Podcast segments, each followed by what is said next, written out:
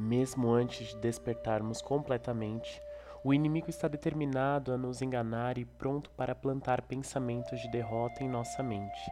Ele quer que nos sintamos sem esperança, sem fé e negativos.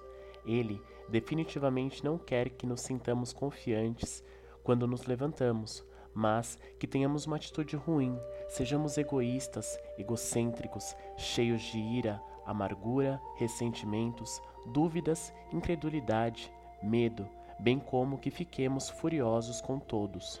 Mas, graças a Deus, por intermédio de Jesus Cristo, fomos redimidos de todos esses padrões negativos.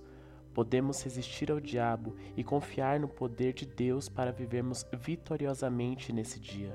Salmos, capítulo 6, versículos 6 a 8 diz: Já estou cansado do meu gemido, toda noite faço nadar a minha cama, molho o meu leito com as minhas lágrimas.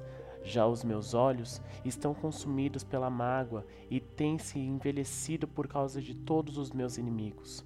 Apartai-vos de mim, todos os que praticais a iniquidade, porque o Senhor já ouviu a voz do meu pranto. Guarde esse versículo em seu coração e comece bem o seu dia.